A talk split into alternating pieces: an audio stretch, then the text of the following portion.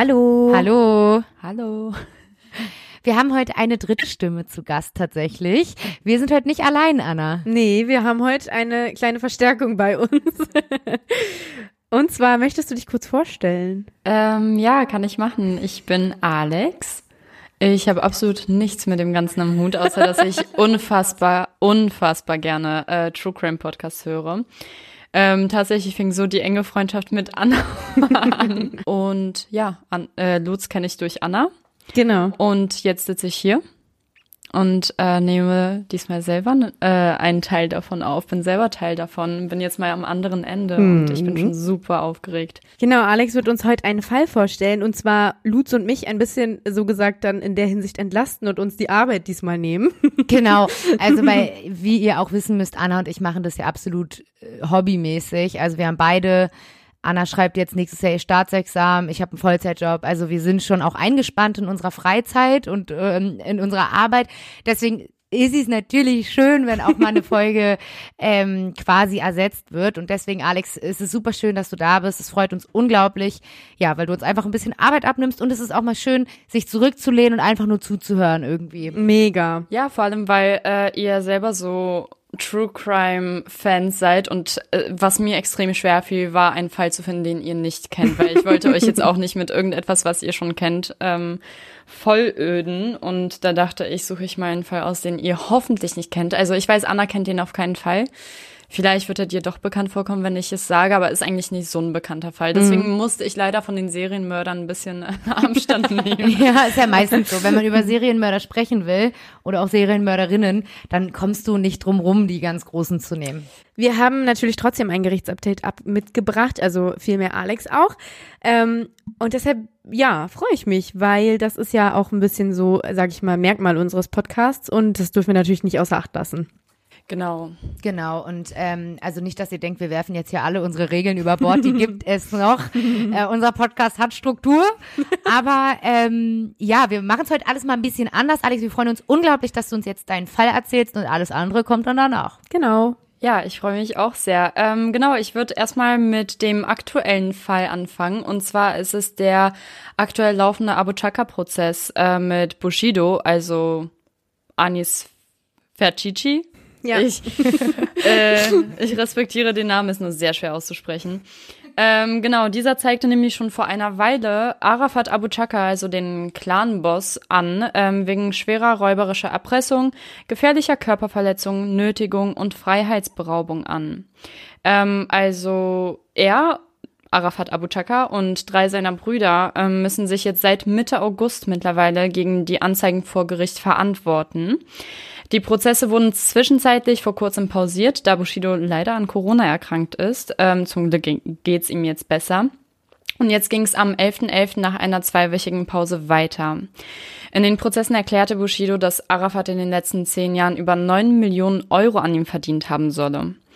Diese ganze Geschichte geht aber natürlich noch viel weiter zurück, denn obwohl es erst seit 2007 einen offiziellen Managementvertrag gibt, muss Bushido Arafat schon seit 2004 30 Prozent seiner Einnahmen überlassen. So ist der offizielle Stand ähm, seinerseits.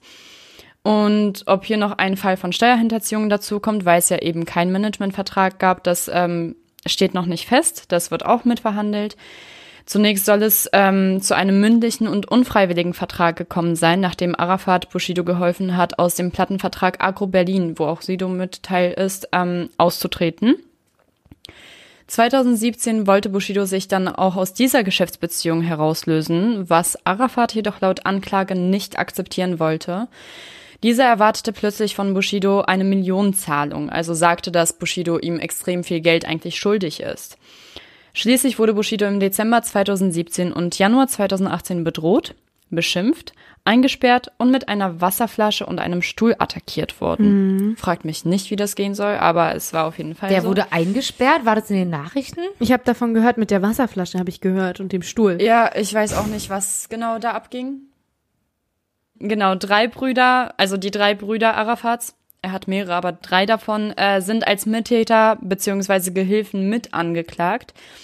Ähm, ich weiß jetzt gar nicht, ich glaube, einer davon hat sogar schon gestanden, um dem Ganzen zu entkommen quasi und ähm, ist jetzt verurteilt worden, aber ich bin mir da nicht sicher. Und ähm, das Problem ist, dass durch die Prozesse Bushido nicht nur selbst ins Visier rückt. Ich äh, spreche da zum Beispiel von der Brandstiftung Ende 2013, die er gelegt haben soll, sondern da ist natürlich auch die Frage seiner Sicherheit, wenn er jetzt einen Clan-Boss mhm. verklagt. So, das war's zu dem aktuellen Fall. Jetzt habe ich gestern noch mal geguckt, aber es gab hier seit einer Woche keine neuen Meldungen. Ich denk mal, dass noch ähm, keinen weiteren Prozess gab, beziehungsweise noch nichts ähm, Konkretes. Es kam zwischendurch noch so zu Diskrepanzen, weil irgendwie äh, schweifte dieses ganze Ding irgendwie komplett ab. Dann hieß es auf einmal, ähm, dass es irgendwie einfach um so einen so einen Nachbarschaftsstreit geht, weil die ja auch irgendwie voll Streit, also weil Arafat irgendwie meinte, dass ähm, die Frau von Bushido mit ihm alles machen kann, was er will und so, also mit Bushido, weil Bushido ihr zu viel erlaubt, weil es ging irgendwie um eine oh Hecke oh oder sonst was. Also das war ah. wirklich so Kinderkacke zwischendurch, wirklich. Also deswegen Kern des Ganzen ist halt das, aber irgendwie sprechen die sich gerade im Prozess alles vom Leib, was äh, denen gerade nur einfällt. Okay.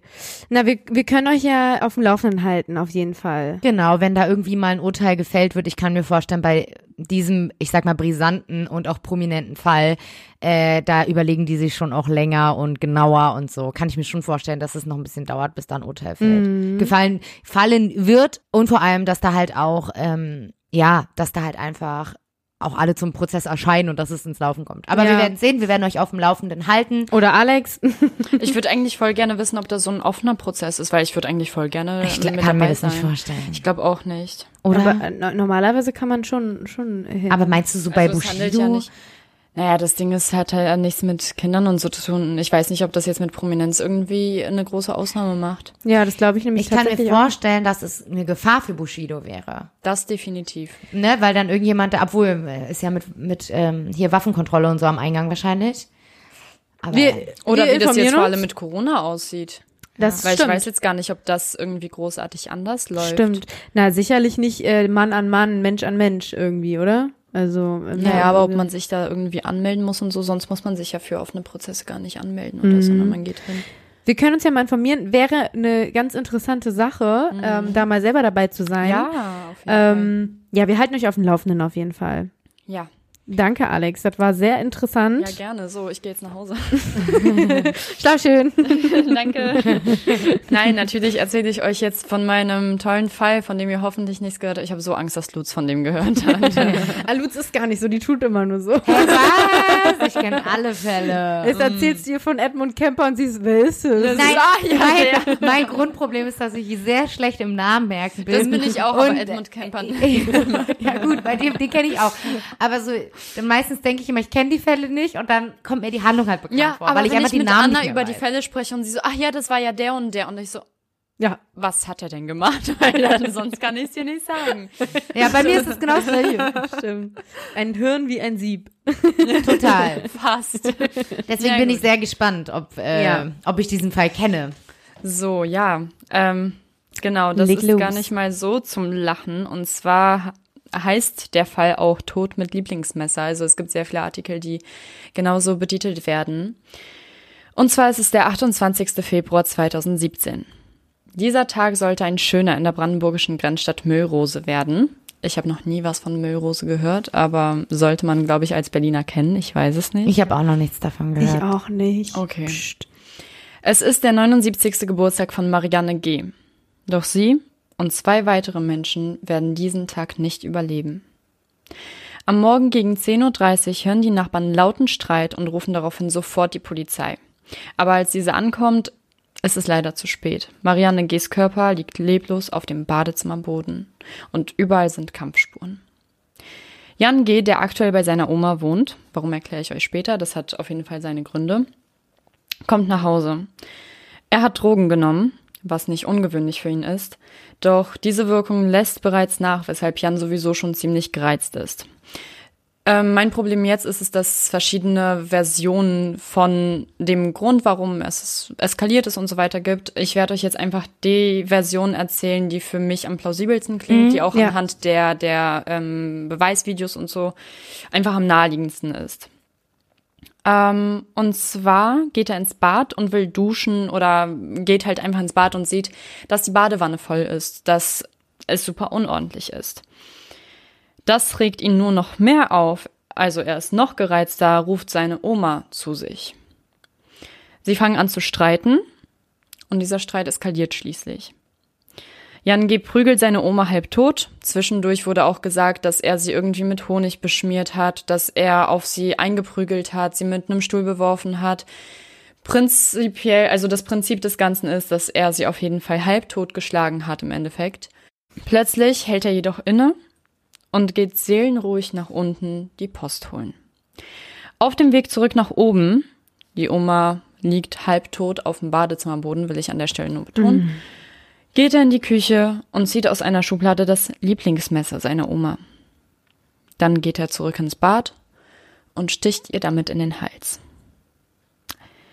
Daraufhin flieht Jan G. In den, Bewe äh, in den, in den Interviewvideos wird auch nochmal ähm, erzählt von dem Stiefpapa von Jan, dass er offensichtlich auch auf einmal geschrien hat, oh Gott, oh Gott, die Oma ist tot oder irgendwie sowas. Ähm, also ganz, ganz krass. Offensichtlich hat er das selbst gar nicht richtig realisiert, was da passiert ist. Und er flieht mit dem Auto seiner Oma. Ähm, zwei Polizisten wollen ihn auf der B87 Richtung Besko aufhalten.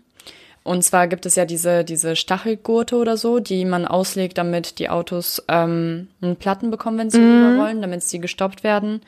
Ja, die Polizisten sind beide leider nicht schnell genug ähm, und sie werden überfahren. Ach du oh. meine Güte. Später im Gericht wird, er, wird Jan G. sagen, er habe gehupt. Doch die Dashcam eines polnischen LKWs, der vom Zeugen Christian S. gefahren wurde, hat, die, äh, hat das Geschehen aufgenommen. Und an dieser Stelle werde ich jetzt mal die Aufnahme zeigen, ähm, die es von dieser Dashcam-Aufnahme gibt. Der Jan der hat die beiden Polizisten überfahren? Genau, der ist so schnell gerast, dass ähm, die Polizisten nicht schnell zurück, zurückweichen konnten. Während sie diese Stacheldinger auflegen wollten. Genau, sie wollten diese Stachelaufleger, mhm. äh, Stacheldinger auflegen, sind ja dadurch so auf der Straße mhm. gewesen. Und später im Verfahren wurde gesagt, es gibt ja Aufnahmen davon von der Dashcam und so weiter. Oh Gott. Gott. Ähm, also nicht von dem Geschehen selbst, nur wie er da vorbeigerast ist.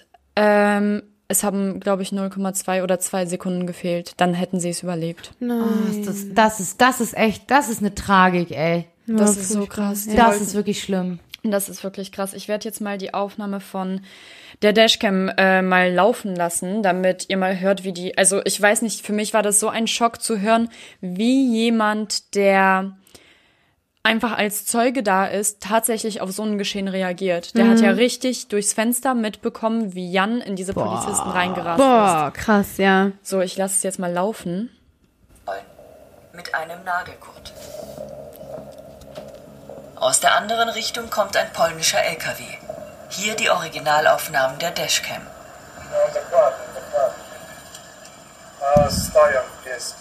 Gleich links die beiden Polizisten, die Jan überfahren wird. Mm. Dann kommt er angerast. Scheiße. Oh ja pierdole! Kurwa mać! Oh Gott. Man hat es halt nicht gesehen auf dem Video, muss ich ganz kurz man dazu sagen. Man hat es auch zum Glück nicht gehört. Zum Glück nicht gehört, aber man hat halt wirklich die Polizisten gesehen und eine Sekunde später wieder anraste. Ja.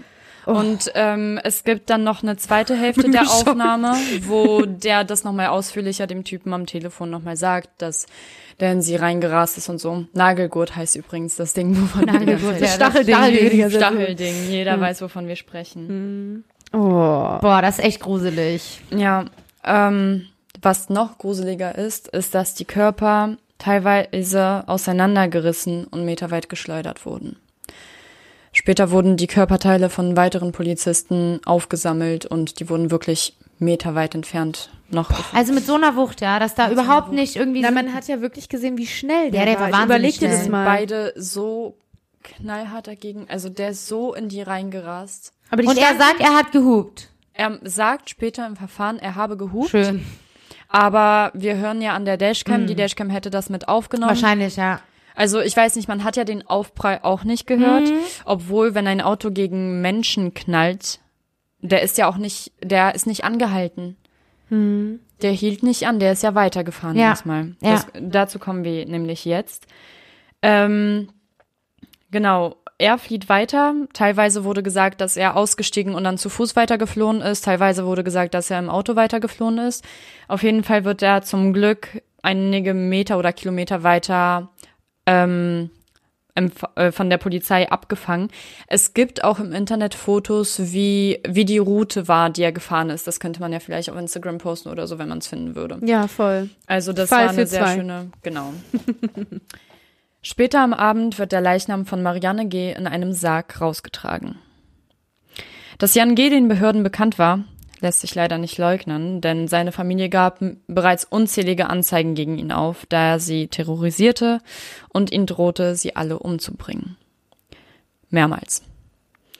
Einmal lockte er den Partner der Mutter ins Bad, sagte, das Rohr in der Badewanne sei verstopft. Nachdem dieser das überprüfte, also er ging hoch und wollte das überprüfen, er hat auch später im Interview ganz genau gezeigt, wie er zu der Badewanne gelaufen ist, das rausgenommen hat. Er drehte sich dann um, um ihm zu sagen, da ist nichts, da läuft das Wasser super, und sah Jan mit dem Rücken zu ihm gedreht mit einem Messer in der Hand stehen. Jan hat nämlich seine Mutter gehört, die gerade die Treppe hochlief, um nachzuschauen, was da vor sich geht. Heißt, die Mutter war im Endeffekt der Faktor, warum der Partner wahrscheinlich nicht umgebracht wurde. Schließlich sagte Jan zu beiden, ich bin der Tod, ich bringe den Tod und ich nehme euch alle mit. Jan G. kam vor einigen Jahren, also als er noch ein Jugendlicher war, ins Kinderheim, doch auch dort hielt man es nicht mit ihm aus. Er wurde nach bereits zwei Jahren zurück zu seiner Mutter geschickt, aber sie wollte ihn nicht wiederhaben, weil das eben so ein gruseliges Kind irgendwie war. Er terrorisierte sie schon von klein auf, ähm, beziehungsweise er brachte irgendwie nur Probleme. Und deswegen meinte die Mutter, er solle bei seiner Oma wohnen. Warum auch immer die Mutter sagt, wir haben Angst vor dir, geh mal zu deiner Oma, weiß ich nicht. Ja, hast du recht, hört sich irgendwie ein bisschen komisch Genau. an. Ja, so, Oma wird schon mit dir fertig. So. Ja, und so wie ich es verstanden habe, ist das Haus von der Oma auch nur ein paar Meter weiter. Also ich glaube, die sind irgendwie benachbart. Ich bin mir da aber nicht sicher. Das habe ich nicht ganz ähm, mitbekommen. Ähm, genau. Dort brachte er aber die Hauskatze um. Ähm, später hab, meinte er, dass er irgendwie kurz überlegt hatte, ob es die Katze oder die Oma werden soll. Das war irgendwie ganz, ganz krass. Also der hat, er hat der Katze einfach den Hals umgedreht, plötzlich. Ähm, ja, und meinte dann später, er hat überlegt, ob es die Katze oder die Oma werden soll.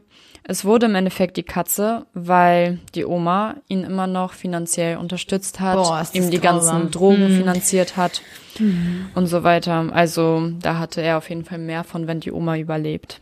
Trotz des Verbotes, also genau, ähm, die Mutter hatte ein Verbot auferlegt, beziehungsweise es wurde ein Verbot von der Polizei auferlegt, dass, ähm, der, dass Jan nicht das Grundstück der Mutter betreten darf, beziehungsweise denen auch gar nicht zu nahe kommen darf. Ähm, das hielt er aber nicht so richtig ein, weil eines Tages lief, lief er einfach mit einer Axt auf ihrem Grundstück rum. Sie und ihr Partner verstecken sich dann komplett verschreckt im Haus und haben gewartet, dass er weggeht. Also der ist wirklich wie so ein Irrer. wie so ein Irrer wirklich mit der Axt einfach hin und her gelaufen. Oh Gott, das ist ja ein Also Albtraum. erstmal, wie schlimm ist es, wenn du als Mutter so eine panische Angst vor deinem eigenen Sohn hast, Ja. dass du dich verschreckt irgendwie versteckst und so zitterst und wartest, bis er weg ist. Du hast einfach Todesangst vor Das- deinem eigenen Sohn. Das ist komplett gestört. ja. Und äh, weiß man, also vielleicht kommst du dazu auch noch, aber nur mal hier so kurz als Zwischenfrage, wenn der so irre war und es ist auch schon Ja. so, komm, ne, also dann, warum hat man nichts dagegen getan? Dazu komme ich jetzt. Habe ich mir gedacht.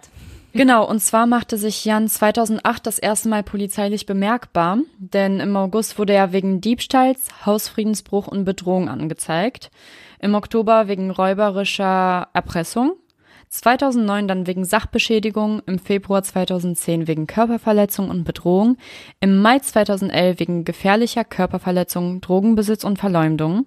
Dafür bekam er auch eine Jugendstrafe auf Bewährung. Ähm, Im April 2016 wegen Fahren ohne Fahrerlaubnis, November 2016 wegen Diebstahl in besonders schwerem Fall, Sachbeschädigung, Fahren ohne Fahrerlaubnis, Diebstahl geringwertiger Sachen, versuchter Raub, räuberischer Diebstahl, Bedrohung in drei Fällen, versuchte Nötigung, vorsätzliche Körperverletzung, Erschleichung von Leistungen. La- Lange Las- Liste, war. Vor allem das alleine, also das, was ich jetzt, das letzte, was ich erzählt habe, war im November 2016. Das war ein Monat, in dem er die ganzen Anzeigen bekommen hat. Boah. Ich kann nicht komplett erklären, wieso dann nicht wirklich was gemacht wurde. Ähm, auf jeden Fall hatte es meiner Meinung nach, und das wurde von der Richterin einmal kurz erwähnt, von wegen, dass er ja so ein Leben voller Gewalt hatte, ähm, denke ich, das hat auch viel mit Mitleid zu tun, beziehungsweise von wegen, ach ja, das ist ja noch ein Kind, ähm, lassen wir ihn mal laufen, das wird schon wieder. Da kommt aber tatsächlich noch was anderes hinzu. Und zwar, ähm, bevor ich dazu komme, ähm, hat Jan G. auch einmal versucht, seinen Freund umzubringen, beziehungsweise er hätte ihn umgebracht. Dieser ist nämlich ähm, eingeschritten, ich glaube, da war eine Schlägerei oder auf jeden Fall war da ähm, eine Streitsituation und Jan sollt, wollte gewalttätig werden und dieser Freund wollte ihn davon abhalten. Jan zückte daraufhin sein Messer und stach seinem Freund in die Brust. Dieser kam natürlich ins Krankenhaus, der hat selber seinen Notruf gewählt Oh. ähm, um ins Krankenhaus zu kommen. Und am nächsten Tag schrieb Jan ihm, das nächste Mal, wenn ich dich sehe, knall ich dich ab. Was?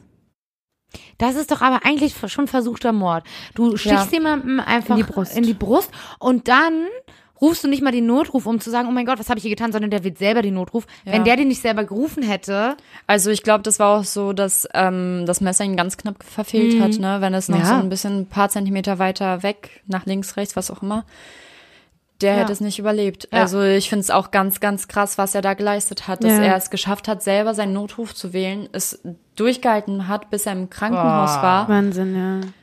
Ja, ähm, Versuchter Totschlag auf jeden Fall. auf jeden Fall, weil wenn du Das jemandem in die ich halt auch, Brust genau. stichst, dann musst du damit rechnen, dass der stirbt. So, du bist ja jetzt nicht so, ah, wenn ich, ich denke aber auch, genau, ich denke aber auch, dass im Verfahren gesagt werden konnte, dass er ja nicht gesehen hat oder Mhm. nicht äh, gezielt auf seine Brust gestochen hat. Sondern er hat sich einfach einfach eingestochen, Genau, ja. weil der war in so einem Wutrausch, Mhm. dass der sich einfach nur umgedreht hat und wahllos irgendwo drauf eingestochen hat. Ja, Ja. gut, das ist dann eine andere Situation, das stimmt. Ja, und ich weiß aber auch nicht, ob die da minderjährig waren oder nicht. Das wurde leider auch nicht gesagt. Mhm. Aber ja, irgendwie kam man da halt trotzdem raus. So, ich habe mich dann aber gefragt, was ist in seinem Leben passiert, das wenigstens ein wenig verstehen lässt, wie es überhaupt zu diesen Situationen kommen konnte. Also ich will nicht sagen, dass das, was in seinem Leben passiert ist, das rechtfertigt, aber man versucht ja immer irgendwas zu finden, weshalb, wodurch man das so ein bisschen verstehen könnte. Ja, So total. Beweggründe Ja. zu ermitteln. Genau, und zwar, als Jan drei Jahre alt war, starb sein Vater. Damit fängt es schon mal an. Und einige Jahre später stellte sich heraus, dass ein Freund der Familie Jan missbrauchte. Das ähm, mehrere Jahre lang, glaube ich, also zwischen drei und fünf. Und es kam halt erst ein paar Jahre später raus. Das war auch ganz, ganz bewegend. Da hatte die Mutter in dem einen Interview ein Foto von dem, von dem Täter ähm, gezeigt und meinte, ja, das war halt der. Der, da hat sich herausgestellt, dass er meinen Sohn missbraucht hat. Und ich glaube, das muss auch so ein unglaublicher Schmerz für sie gewesen sein, das herauszufinden. Sie haben aber leider auch nicht darüber gesprochen, wie, wie sie es herausgefunden haben. Er fliegt von der Schule, ich meine sogar mehrmals, ähm, kommt ins Kinderheim, wie ich schon gesagt habe, und so weiter. Also der hat, ich denke mal, dass einfach so, dass es gab so einige Faktoren, die ja, ihn einfach in so eine falsche Umgebung auch gelockt haben. Er hatte sehr viel mit Menschen zu tun, die Drogen genommen haben. Ha hat auch selber Drogen genommen, obwohl er selber meinte, dass er ähm, das überhaupt nicht befürwortet, beziehungsweise dass er Drogen hasst, dass sie nicht das Gefühl in ihm hervorrufen, was er haben möchte, dass es alles schlimmer macht und so.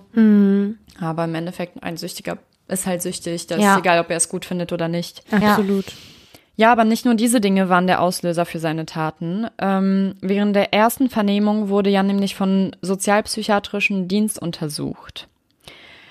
Er, es hat sich herausgestellt, dass er unter einer paranoid-halluzinatorischen Schizophrenie leidet und die Diagnose lautete paranoide, dissoziale, emotional instabile und narzisstische Persönlichkeitsstörung. Also ganz, ganz krass. Ich, als ich das das erste Mal gelesen habe, war ich so, hä? Ja, wirklich. Also für, so, klingt so, als hätten die alle Krankheiten Ah, zusammengepackt, genau. Und dann, und dann einfach nur ähm, Schizophrenie dahinter gepackt. Ja, echt so. Ja, ganz, ganz krass. Ähm, äh, ja, somit kam er bei seinen vorherigen Verbrechen auch immer auf Bewährung raus. Und er hat dann auch Tabletten verschrieben bekommen. Dann meinten die so, ja, solange er seine Tabletten nimmt, dürfte eigentlich nichts mehr passieren. Natürlich hatte er die Tabletten halt nicht weitergenommen. Ähm, Genau. Jetzt sitzt Jan G. aber nicht mehr wegen Raub oder wegen weiterer Drogendelikte vor Gericht, sondern wegen dreifachen Mordes. Boah. Am ersten Prozesstag will er die Morde zugeben, doch der Verteidiger sagt im Prozessauftakt, dass sein Mandant sich zum gegenwärtigen Zeitpunkt nicht äußern werde. Schließlich sagt Jan jedoch vorsichtig an die Frau von einem der getöteten Polizisten, die da immer im Prozess dabei war. Ich weiß gar nicht, ob sie als Nebenklägerin dabei war oder ähm, was für eine Position sie jetzt vor Gericht hatte, aber sie war auf jeden Fall die ganze Zeit dabei. Und an sie gerichtet sagt er zu ihr, sie hatten keine Chance zu reagieren. Ich kann nur sagen, dass es mir leid tut, dass sie nicht mehr zum Dienst kommen können. Das finde ich auch so frech zu sagen, es tut mir leid, dass sie nicht zum Dienst kommen können. Das war's. Aber tatsächlich sagt er über seine Oma gar nichts.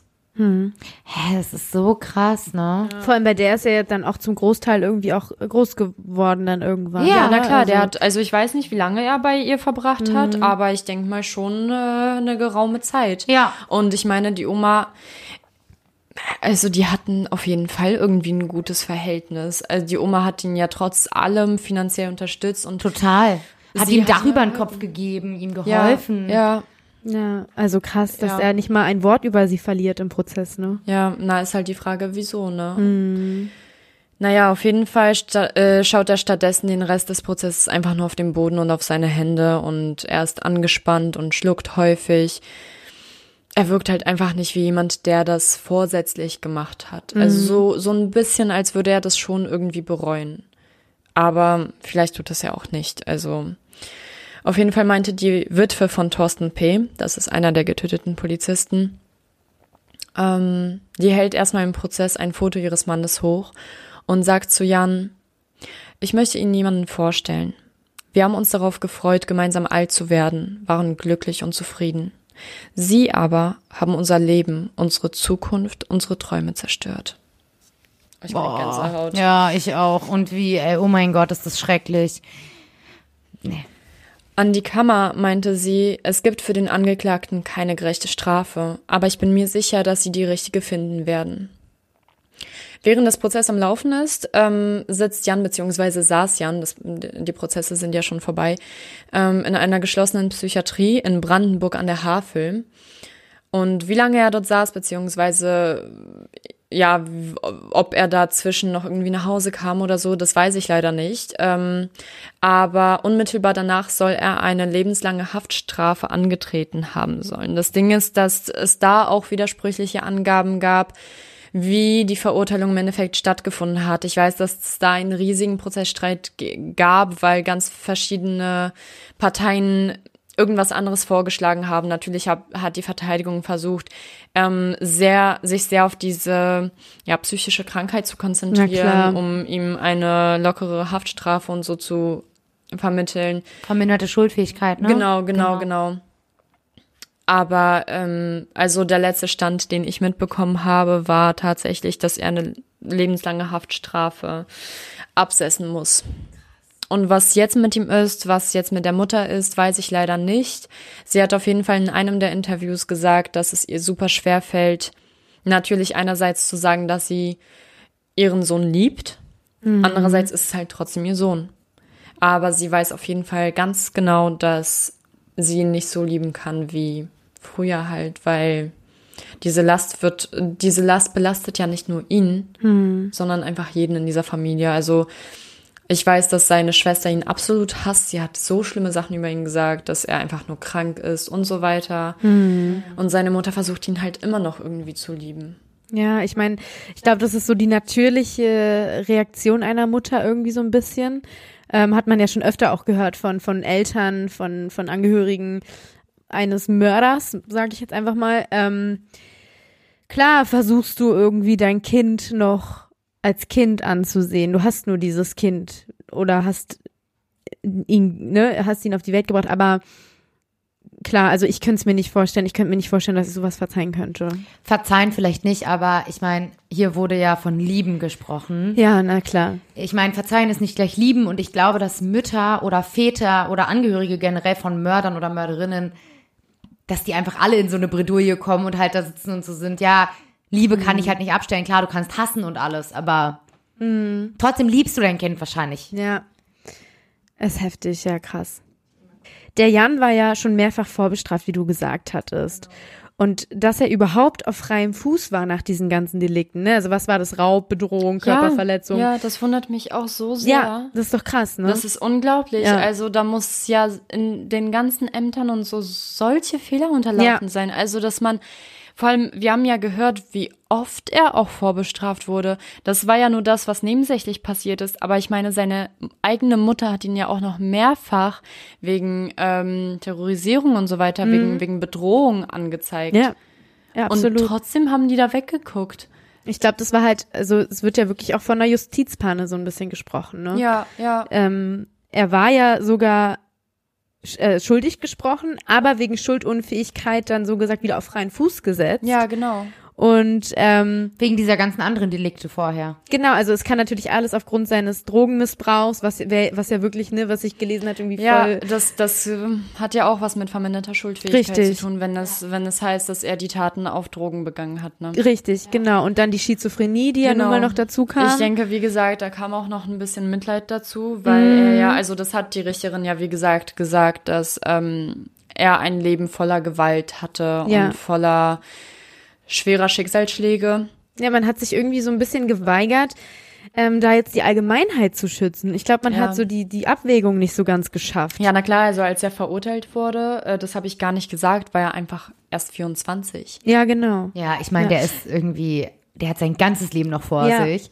Naja, jetzt nicht mehr. Ja. Nee, jetzt Aber man, natürlich hätte man sich gewünscht, als, als Justiz oder als jeder, jedermann, der damit zu tun hat, hätte man sich natürlich gewünscht, dass er die, den Bogen kriegt. Man will ja so einem Menschen auch nicht die Zukunft verbauen mit, mit Haft, mit langen ehrlich Haftstrafen. gesagt, was ich mich so frage, ist auch, mh, ich glaube, da müsste man auch krasser, glaube ich, in die Erziehung auch reingehen, weil man weiß ja auch nicht, wie es hinter geschlossenen Türen war und Nee, absolut wie, wie nicht. das Verhältnis zu der Mutter eigentlich war, weil das sagt man so oft, diese ganzen Sachen, die man, also diese ganzen Gründe, die man versucht zu benutzen, um sich zu erklären, warum jemand so handelt, wie er handelt, das könnten Auslöser sein, aber da hat, das hat noch so viel mehr auf sich. Und ich meine, wenn, wenn, ich will jetzt nicht sagen, dass die Mutter schuld ist, das will ich auf gar keinen Fall, aber vielleicht hat ihm auch einfach irgendwas in der Erziehung gefehlt, was das alles vielleicht umgedreht hätte, warum er in die Drogenwelt gerutscht ist Ja, und so sicher. weiter. Na klar hat es auch viel mit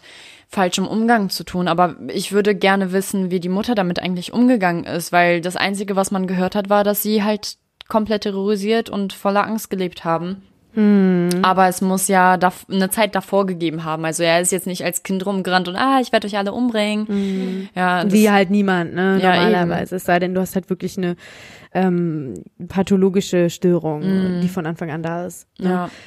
Ja, ich glaube, aber fest steht auf jeden Fall, dass dass Jan auf jeden Fall hätte gefährlich eingestuft werden müssen. Schon nach Definitiv. diesen, ne, nach diesen, diesen, ja, diesen noch nicht so gefährlichen Delikten. Da hätte Ja. er ja schon eigentlich Hilfe bekommen müssen, entweder in eine geschlossene Psychiatrie kommen müssen oder, ne, so, dann Ja. hätte man ja irgendwas prä Spätestens präventiv- nachdem sie die psychische Störung bei ihm entdeckt haben. Richtig, genau. Aber die waren ja wirklich so, nee, wir geben ihm jetzt Medikamente, gehen jetzt einfach davon aus, dass er die nimmt und dann ist alles Friede, Freude, Eierkuchen offensichtlich. Also das finde ich ganz, ganz krass. Ja. Total. Geht Das- gar nicht. Das Landgericht Frankfurt-Oder setzte im November 2016 sogar die Unterbringung in einer geschlossenen Psychiatrie auf Rat eines Gutachters zur Bewährung aus bei Jan.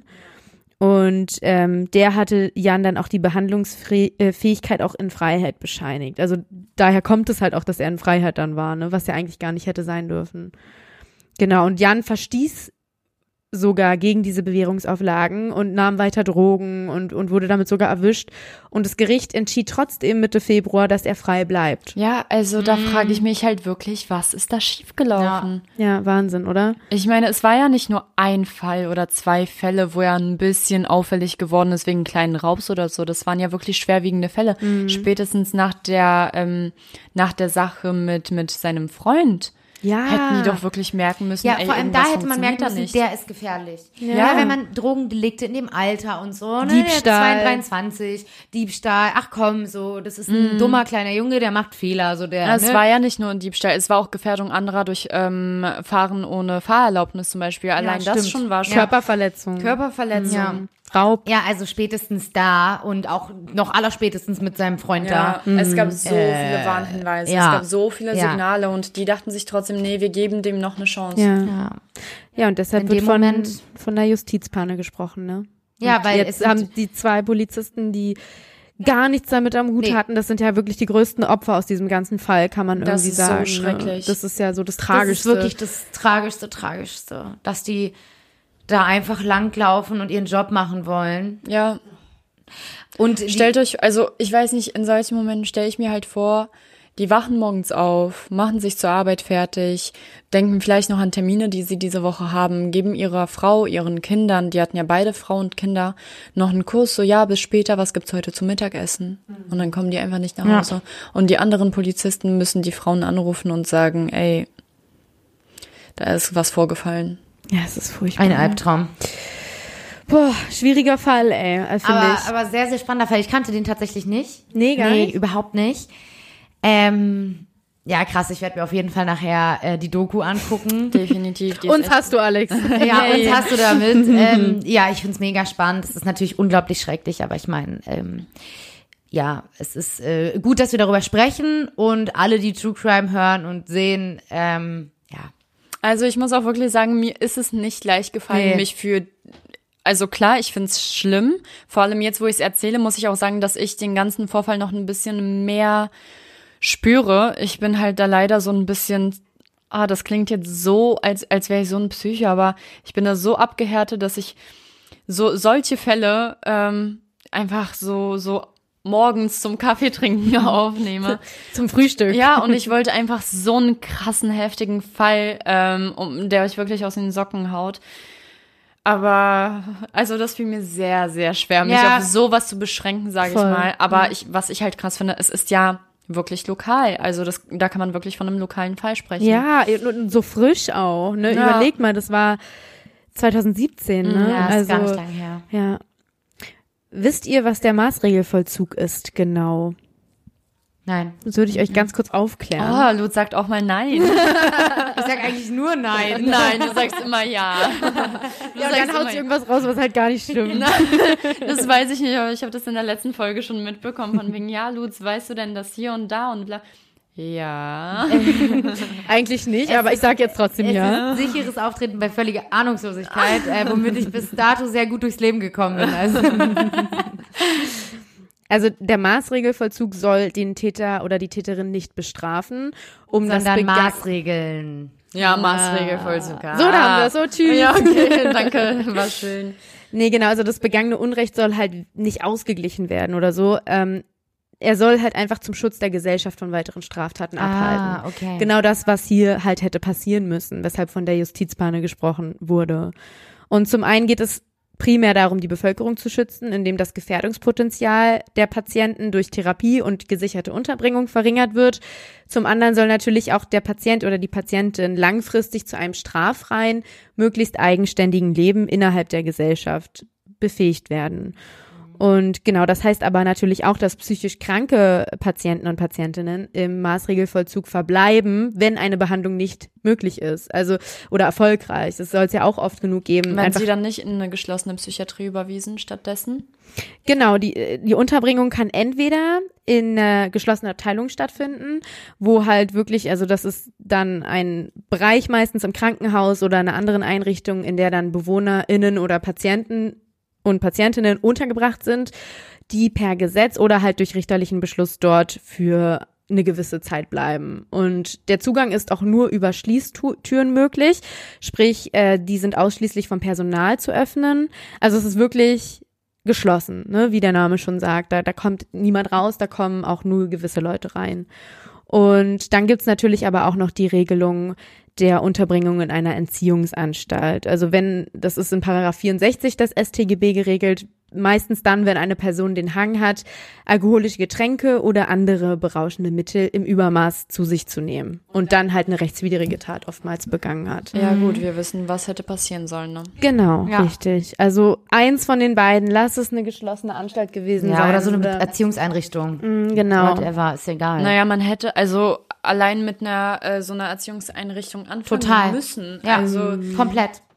Ja, Maßregelvollzug ist halt genau für Menschen wie für Jan gedacht, ne? Ja. Und das hat man hier versäumt, muss man halt einfach ganz klar sagen. Ja, so. aber ich finde es so krass, dass wirklich drei Menschen umkommen mussten, damit die sich denken, ach ja, hm, da hätten, Hätten wir mal. müssen. ja. Ganz, ganz krass. Ja, das ähm, war ein krasser Fall, aber trotzdem sehr, sehr, sehr interessant. Und ähm, du warst sicherlich auch nicht das letzte Mal bei uns, würde ich jetzt einfach mal. Ja, Alex, wir haben uns sehr gefreut, dass du da warst. Ich bin jetzt auf Ähm, den Geschmack gekommen. Jetzt werde ich mich nicht mehr Nervst jetzt jede Woche wahrscheinlich. Ja, Anna, wann darf ich wieder? Du, sag mal. Ab einem neuen Fall. Ich ähm, bin schon zehn Wochen im Vor. schön Ja. wär's. Nee, war toll. Also, ähm, Hat mir auch sehr viel Spaß Das gemacht. freut uns. Und wenn es euch auch Spaß gemacht hat, hat und es euch gefallen hat und ihr Alex auch gerne mal wieder hören wollen würdet, Sagt ja, sagt ja, sagt ja, ähm, sagt ja. dann schreibt uns das gerne und wir freuen uns über jede Nachricht, die kommt, jedes Feedback, jede Bewertung auf Apple Podcast und ja, startet gut ins neue Jahr, ihr Lieben. Tschüss. tschüss.